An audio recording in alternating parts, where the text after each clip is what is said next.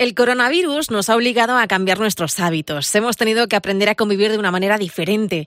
Hemos visto menos a nuestras familias. Nos las hemos apañado también para teletrabajar en casa con los niños, que no ha sido fácil. Y hemos tenido que aplazar algo tan bonito como su primera comunión. Empezamos el sonajero. El sonajero con Ruth Medina. Cadena 100.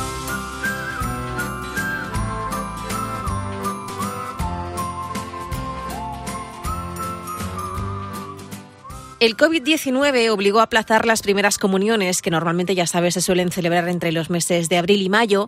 Y eh, no sé si has visto alguna recientemente, pero yo vivo enfrente de la parroquia de Nuestra Señora del Carmen, en Pozuelo, Madrid. Y, y estos días estoy viendo a varios niños y niñas vestidos de comunión. Y em, no sé, me los miro y digo, madre mía, pobrecillos con toda esta historia. Qué pena, ¿no? Que les haya tocado vivir su comunión así, con poquitos familiares y encima con ese complemento indispensable, la mascarilla. A mí, de verdad que me causa impresión verlos tan guapos, tan ilusionados y esas sonrisas detrás de las mascarillas. Raro, todo muy raro. Yo no sé cómo recuerdas tu primera comunión, yo recuerdo la mía con mucho cariño, con mucha ilusión, la hicimos todas las niñas de la clase a la vez y lo pienso ahora y me pregunto, no sé si realmente me habría afectado que ese día tan tan especial me hubiera tocado vivirlo en época COVID. No sé, yo creo que en el fondo por dentro lo disfrutas igual, porque es tu día, es el día de tu comunión. Pero claro, no poder ver a todos, no poder abrazar a la familia, es, que es una pena. Y luego, mm, por no hablar del álbum de fotos con esas mascarillas, ¿no? Aunque bueno, debajo de esas mascarillas todos sonríen porque su hija, su nieto, su hermano, su sobrina celebran uno de los días más bonitos, la primera comunión. Y las parroquias han tenido que dar opciones a las familias. Y aunque ha habido celebraciones en verano, la mayoría han optado por trasladar todas las comuniones al mes de octubre. Comuniones atrasadas, pero llenas de ilusión.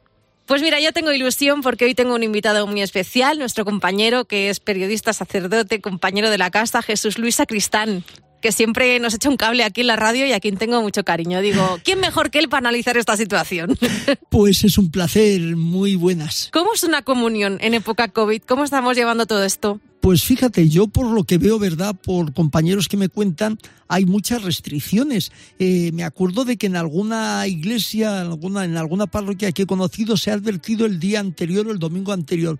Bueno, ya sabéis que la semana que viene, a tal hora y a tal hora, el fin de semana hay comuniones, con lo cual se ruega que vengáis mejor a otra misa para que puedan venir la persona escuetamente familiar de ellos para evitar que sea una gran afluencia, lo que otro en otros tiempos sería animaos todos, en este caso es que vengan solo los familiares y los demás se avisa buscar otro momento porque hay misas también para los que no puedan venir a esta claro, cada parroquia tiene sus normas, su normativa, también siguiendo las normas de la comunidad autónoma, imagino, ¿no? Efectivamente, cada comunidad autónoma marca sus normas y luego después la parroquia vamos a pensar que en una comunión, mm, a fin de cuentas, es una celebración dentro de la iglesia, con lo cual, si el aforo es del 40, del 50, del 60 o del porcentaje que sea, hay que respetarlo. O sea, la comunión no añade más. En todo caso, añade un poco, a lo mejor, de decir, estaríamos, estamos todos contentos, habría más bullicio, pero vamos a tratar de guardar también esas distancias y esas mínimas normativas. Claro, desinfección, separación entre bancos. ¿Cómo, cómo estáis llevando todo este protocolo? Mira, todo ese protocolo se está llevando de una manera, pues digamos,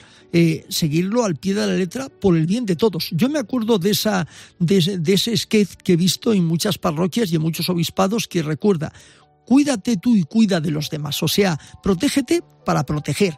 Bueno, pues entonces ya sabemos que eh, hay que entrar, yo me acuerdo cómo se dice, los niños al principio entran con mascarillas, me acuerdo de una parroquia, se desinfectan. Luego una vez que llegan al sitio ya se las pueden quitar porque sabemos que si son 20 niños, pues a, a lo mejor en esta comunión, en esta misa hacen la comunión de 10, después otros 10 o incluso más fraccionados. La cuestión es, según el aforo y según el espacio de la iglesia, si es más grande, se puede meter más, menos niños, pero siempre respetando las distancias. Luego después el sacerdote ya se sabe, no lleva mascarilla o puede llevarla, pero a veces por el tema de entendernos no la lleva, salvo cuando llega el momento de la comunión, que en ese momento sí que el sacerdote se lava con el gel, se pone la mascarilla, da la comunión en la mano, y al final cuando el sacerdote termina nuevamente se vuelve a lavar con el gel como esa medida de higiene y de protección. Eso ya en todas las celebraciones y mucho más en las comuniones. Nos hemos tenido que reinventar todos con esta historia. ¿eh? La, verdad es que ha habido que, echar creatividad y yo ya te digo que en muchos sitios he visto esa creatividad de cómo poner los bancos.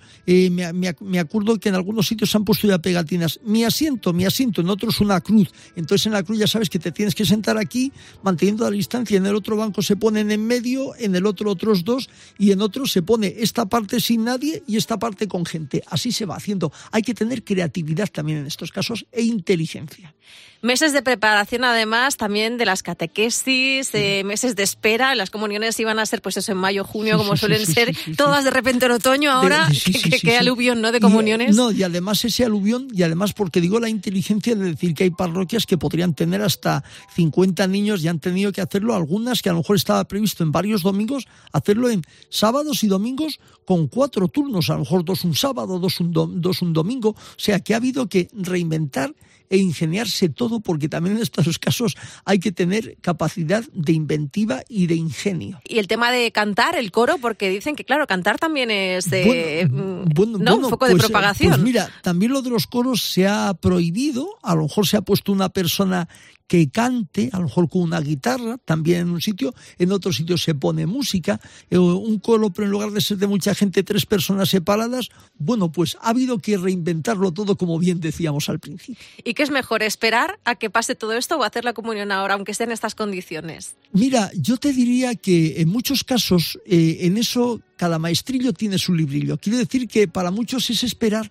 pero yo también he podido hablar con compañeros sacerdotes de los que eh, han tenido niños de primera comunión que dice, pues ha habido familias que han dicho, mejor esperamos y otros han dicho, mira, teníamos ya todo preparado y es la ilusión del niño, así que aunque sea con estas restricciones, a por todas, porque también quedará en el libro de familia o en el libro de su vida, yo es decir, hice la comunión durante una pandemia, o sea que hay gusto, hay, para... pasa la historia, hay, para todos los gustos. claro, yo recuerdo, lo estaba comentando antes, que eh, en mi cole la hacíamos todos juntas, la comunión, éramos 40 niños entonces, ese momento, ahora a día de hoy, yo pienso, ay, qué pena, ¿no? No poder estar con todas mis compañeras. Fíjate, ¿Se vive no, igual? No, no, no, no se vive igual, pero por eso te hablaba yo antes de la inventiva, de que, claro, hay algunos que dicen, yo te entré en el recuerdo que hice la comunión en tiempo de pandemia. Otros dirán, yo no pude hacer la comunión este año y la retrasé por la pandemia. Incluso puede haber casos de gente que los abuelos muy cercanos a los nietos y digan, el abuelo va siendo mayor, hay un riesgo, pero casi es mejor esperar un poco más porque no sea que a lo mejor fruto también de ese momento pues haya un contagio inesperado como ha podido pasar. Es decir, hay para todo y también todo se mira con mucha lupa para ver cómo, cuál es la mejor forma de actuar, que no siempre, ya sabemos que en esta situación no siempre estaremos conformes con todo, porque si lo hago así mal, si lo hago así mal, hay que buscar la mejor posición consensuada e inteligente. Claro, es que además eh, yo cuando veo delante de la parroquia del Carmen, veo a todos los niños y niñas últimamente que se acercan a, recibir la primera comunión, los veo con tan poquita gente. Claro, es que... Con cinco o seis personas. y digo, ¿cómo se las apañarán los padres para decir, bueno, este viene y este no? Sí, sí, no, no, efectivamente, eso ya ha tenido que ser consensuar y ya te decía yo que en algunas parroquias, cuando han advertido eso de decir, oye, la semana que viene hay comuniones, incluso en, algunos casos ha sido confirmaciones, tratad de venir los que no seáis invitados a otra misa para no tener que decir a nadie, oye, ahora no. ¿Qué les dirías a, los niños y niñas que vayan a recibir la comunión en estos días y qué mensaje de optimismo les trasladamos a esas familias? Mira, yo creo que como pide el Papa Francisco y como me gusta siempre a mí decir, hay que ser positivos con esperanza. La fe es esperanza, la vida es esperanza. Entonces, aquellos que lo dejen para más adelante, todo lo bueno se hace esperar. Los que lo hagan ahora, eh, nadie les impedirá vivir ese momento porque siempre todo momento tiene su ilusión con ese recuerdo y con ese momento y que todo irá bien. Siempre con esperanza. Jesús Luis Sacristán. Vamos a ponerle una velita para que se acabe pronto todo esto. Exactamente, se lo pediremos a la Virgen, a San Roque, que es el patrono contra las epidemias, para que nos ayuden también. Muchas gracias, me ha hecho mucha ilusión tenerte en el sonajero. Un placer también, gracias.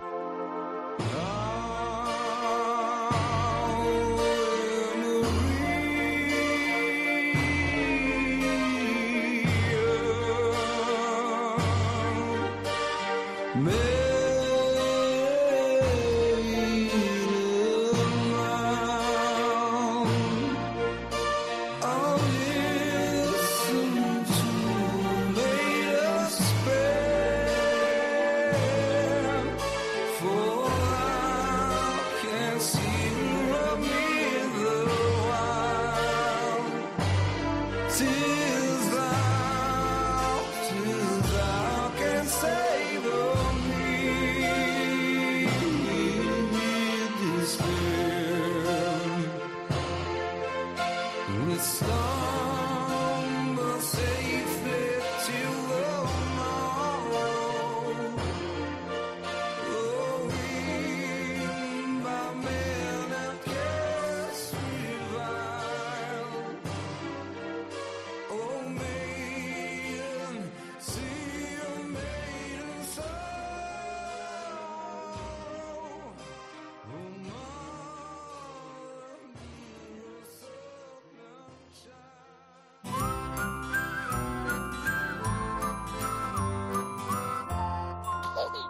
El sonajero con Ruth Medina. Cadena 100.